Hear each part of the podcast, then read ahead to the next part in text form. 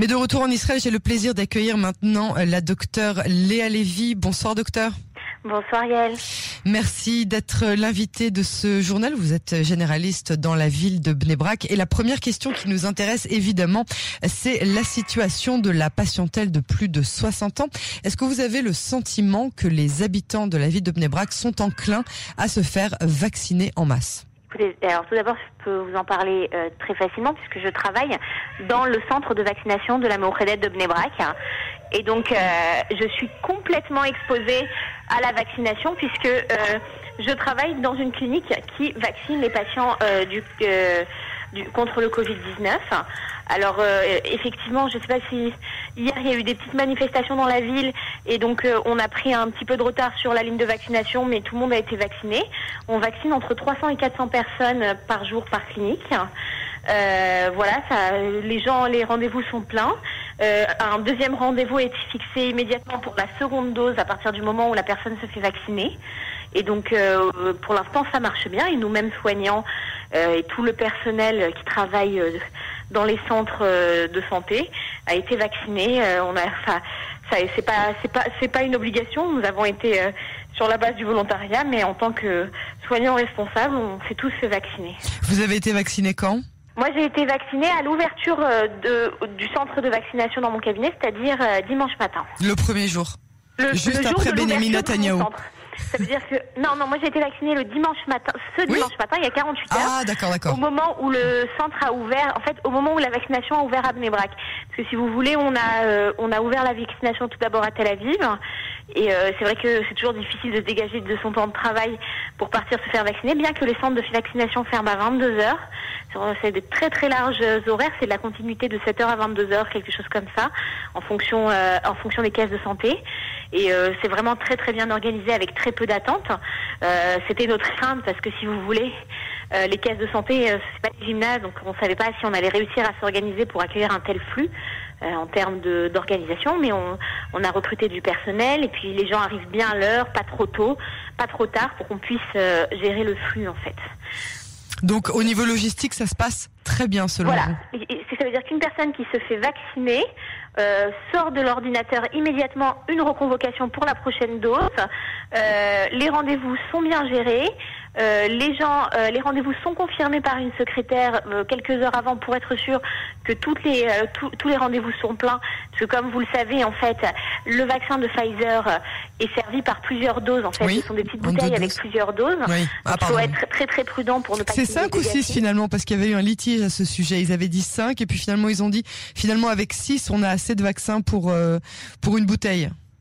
Oui, alors c'est ça. Donc en fait, avec toute cette problématique-là de la bouteille qu'on doit reconstituer, euh, cette histoire de chaîne du froid qui est vraiment essentielle en fait au, vaccin ARN, on est obligé euh, d'être extrêmement rigoureux et c'est vrai que les lignes de vaccination sont très bien respectées. Voilà, euh, ça veut dire que je pense qu'il y a eu le dérouillage de, des 24 premières heures parce que c'est toujours difficile euh, pour une équipe bah, de se réorganiser de voir comment on s'organise pour, euh, pour le mieux optimiser la ligne, euh, le flux des patients qui arrivent. Et là maintenant, bah, comme on peut dire, ça roule et euh, les gens arrivent. donc ce sont des personnes âgées. En plus, on a peur de les faire trop attendre dans la dans dans Bien sûr. Dans, dans la salle d'attente, puisqu'effectivement, comme j'imagine, on va en reparler. On est vers une réhausse des cas dans la ville. Et, et voilà, les patients se sentent soulagés. Je voudrais quand même préciser à toutes les personnes âgées qui écoutent, et c'est très très important de le dire, qu'on n'est pas immunisé quelques minutes après la première dose. Ah bah euh, statistiquement, euh, on est considéré comme immunisé à 28 jours. Euh, on ne sait pas encore très très clair, mais en tous les cas, en tous les cas, quelques jours après la deuxième dose, on est quand même un petit peu plus serein. Mais le niveau d'immunité à quelques heures du vaccin n'est pas euh, n'est pas grand-chose. Donc il faut absolument pas baisser la garde et au contraire, il faut s'accrocher jusqu'à la fin de la vaccination. Vous avez vous avez le sentiment que ce n'est pas clair euh, ça? Que, que... C'est important euh, de le repréciser parce que euh, effectivement, donc on est reconvoqué, mais c'est important de le repréciser parce que c'est surtout le moment. Euh, voilà, j'ai très très peur des contaminations entre les deux doses, si vous voulez. Ah non, j'ai peur, j'ai peur, j'ai peur que les gens ne soient pas vigilants et qu'ils lâchent la garde. Et donc c'est pour ça que je préviens. Attention attention, voilà, on a reçu la première dose, on attend encore. on considère qu'il ne s'est rien passé avant une semaine après la seconde dose. Exactement. C'est comme ça qu'il faut voir les choses. À l'antenne, je pense que c'est important de dire euh, à vos auditeurs qu'il faut absolument garder la garde. Ça veut dire euh, surtout, c'est euh, en plus ça tombe bien parce que nous sommes en plein confinement, donc c'est pas ah le moment de sortir, c'est un ah bon, moment on est confiné. C'est difficile à croire. Bah, c'est difficile à croire. C'est ce que c'est ce que j'annonçais en début de journal, euh, parce que euh, voilà, il y a beaucoup de choses qui continuent à fonctionner normalement, et puis les routes sont pleines, euh, les gens sont dehors, et du coup les les, les les les les restrictions sont tellement contradictoires que les gens ont un peu du mal à ressentir un confinement comme le premier ou le ou en tout cas le début du second qu'on a ressenti jusqu'à maintenant. Écoutez, euh, moi je, je, sens malheureusement que les commerces sont fermés. Oui. Euh, voilà. Et donc euh, les commerces qui ont fermé dans une ville qui est très très vivante euh, comme la ville où je réside euh, bah effectivement ça ça calme. Il y a beaucoup de gens qui arrivent à Mébrac pour faire leurs achats, pour acheter leurs livres, pour acheter mm. des tenues de mariage, des choses comme ça. Et c'est vrai que d'un coup, bah ça fait un grand vide. voilà, parce que en dehors en dehors des choses essentielles, des bazars euh, de la quincaillerie et des choses comme ça. On n'a pas grand-chose à acheter. Euh, voilà, il y a quand même pas mal de barrages policiers aux entrées des villes. Euh, maintenant, le fait que la scolarité soit maintenue, c'était vraiment quelque chose d'essentiel oui, vous y et de teniez, vous, je me rappelle. Euh, voilà, moi c'est quelque chose euh, pour lequel euh, je suis pour. Et puis de toute façon, les Français ont aussi pris cette posture et les recommandations de l'OMS sont dans ce sens. Et honnêtement, pour la santé psychique des enfants, je trouve ça très très bien. maintenant, nous on le sent, le confinement, c'est-à-dire que les gens se disent, voilà, la restriction du kilomètre, elle est très très très respectée. et en dehors de, des rendez-vous, même les patients qui prennent rendez-vous à la caisse de santé qui habitent à l'autre bout de la ville nous précisent est-ce que j'ai le droit de me déplacer? Je leur dis oui, pour un rendez-vous chez le médecin, vous avez le droit de vous déplacer. Et ils, demandent bien des précisions.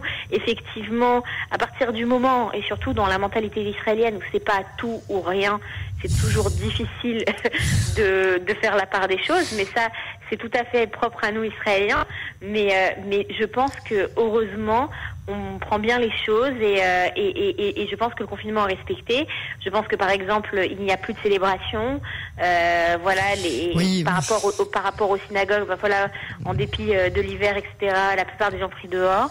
Euh, c'est quand même, c'est quand même assez bien respecté sur. Alors, comment vous expliquez ce taux de contamination qui continue pourtant de grimper au sein du milieu orthodoxe et ça malgré le stade quasiment final de la pandémie? Alors, je vais vous expliquer. Ça montera de toute façon toujours euh, dans deux communautés en Israël, qui sont la communauté arabe et la communauté orthodoxe. Pourquoi? C'est une question de mode de vie. C'est-à-dire que ce sont euh, des endroits où les cellules familiales sont grosses et donc euh, où finalement, à partir du moment où dans un noyau familial, il y a un cas dans une ville où la cellule familiale est de trois personnes, quand la cellule familiale est de 12 personnes, et eh ben, il y a quatre ou cinq cas c'est complètement mécanique. Et donc euh, il y a eu beaucoup de, il n'y a, pas eu tant de contamination, mais il y a eu beaucoup de foyers dans des familles en fait, dans des familles, dans des classes, euh, dans des, euh, voilà, dans des gens, dans des, dans des, dans des, dans des familles un peu éloignées qui se sont rassemblées à un repas familial pour les célébrations de Hanouka ou des choses comme ça. Donc on, on peut s'y attendre, on s'y attendait ça a vraiment rebondi assez brutalement. Euh, pour l'instant, euh, le nombre de cas graves, en tous les cas, euh, dans la ville de Bnebrak, il n'est pas tant en hausse. On maîtrise beaucoup mieux la maladie, mais, mais il faut absolument qu'on continue à maîtriser ça parce que là, on arrive en plus avec les épidémies hivernales. Et ça aussi, c'est ce qui a permis ce rebond. C'est-à-dire que les gens qui ont un petit peu le nez qui coule, ont un petit peu mal à la gorge, arrivent au test du corona, et c'est peut-être pas à cause de ça qu'ils ont le nez qui coule et mal à la gorge, mais en tout cas, il y a forcément une recrudescence euh, de gens qu'on adresse au test, puisque euh, il y a euh, aussi toutes les petites épidémies hivernales qui sont arrivées. Eh bien, souhaitons-nous de bonnes choses, beaucoup de santé et que la vaccination continue à bien euh, se dérouler et toujours avec beaucoup de vigilance. Euh, je rappelle votre message qui est très très important. On considère qu'on n'est absolument pas vacciné avant deux bonnes semaines à la fin du second rappel. Un message très important. Docteur Léa Lévy, merci infiniment pour votre euh, analyse et à très bientôt. Très bonne soirée à vous. Au revoir. Au revoir.